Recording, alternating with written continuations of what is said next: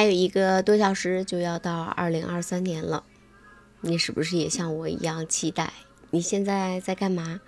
是不是也跟我一样在看着跨年的晚会？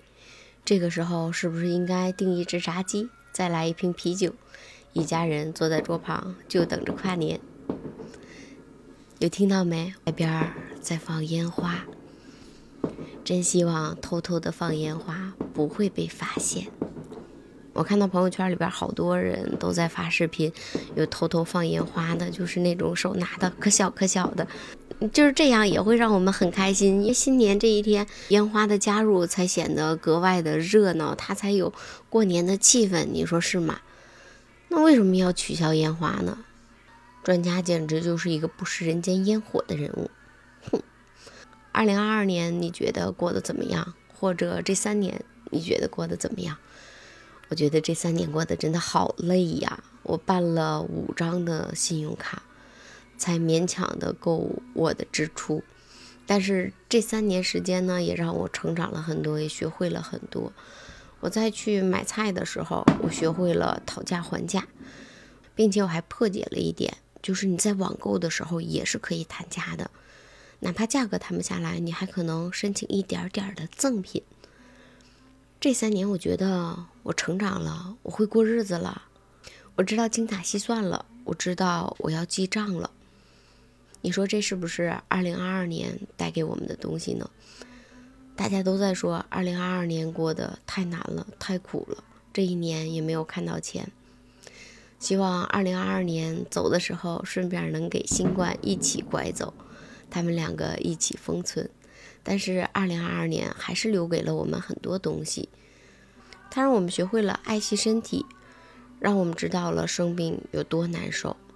也让我们成长了好多。从最一开始，疫情封控，我们居家隔离在家，不知道干嘛，完全的摆烂，到后来，我们已经学会了安排自己的时间，甚至在居家的时候也能居家办公，还学会了勤俭持家。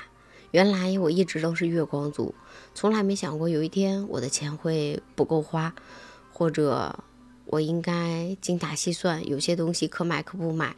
就不买了。那时候完全就是喜欢什么买什么，但是现在可能一件东西我会在购物车里边放几天之后，我再看看这个东西我是不是真的需要。原来我一直特别享受收快递、拆快递的那个感觉，但是现在我就是这个东西到了之后，我可能很长时间再去取，或者取回来之后我很长时间再拆开。发现这些情况的时候，是不是证明其实真的不是特别需要那东西呢？所以，当我以后再下单的时候，是不是可以提前想象一下，我们在收到这个快递的时候，是不是有那股拆快递的冲动？对这个快递的期待到底有多大？现在买我买东西买习惯了，我就对快递已经没有期待了。二零二二年马上过去了，接下来就是二零二三年了。他正迈着轻快的小步伐向我们走来，你准备好拥抱他了吗？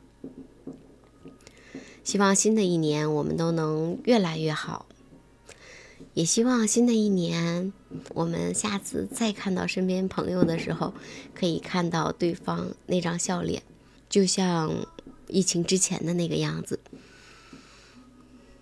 我是 T 糖，晚上十点四十在河北唐山。向你问候新年快乐，新的一年我们一起加油。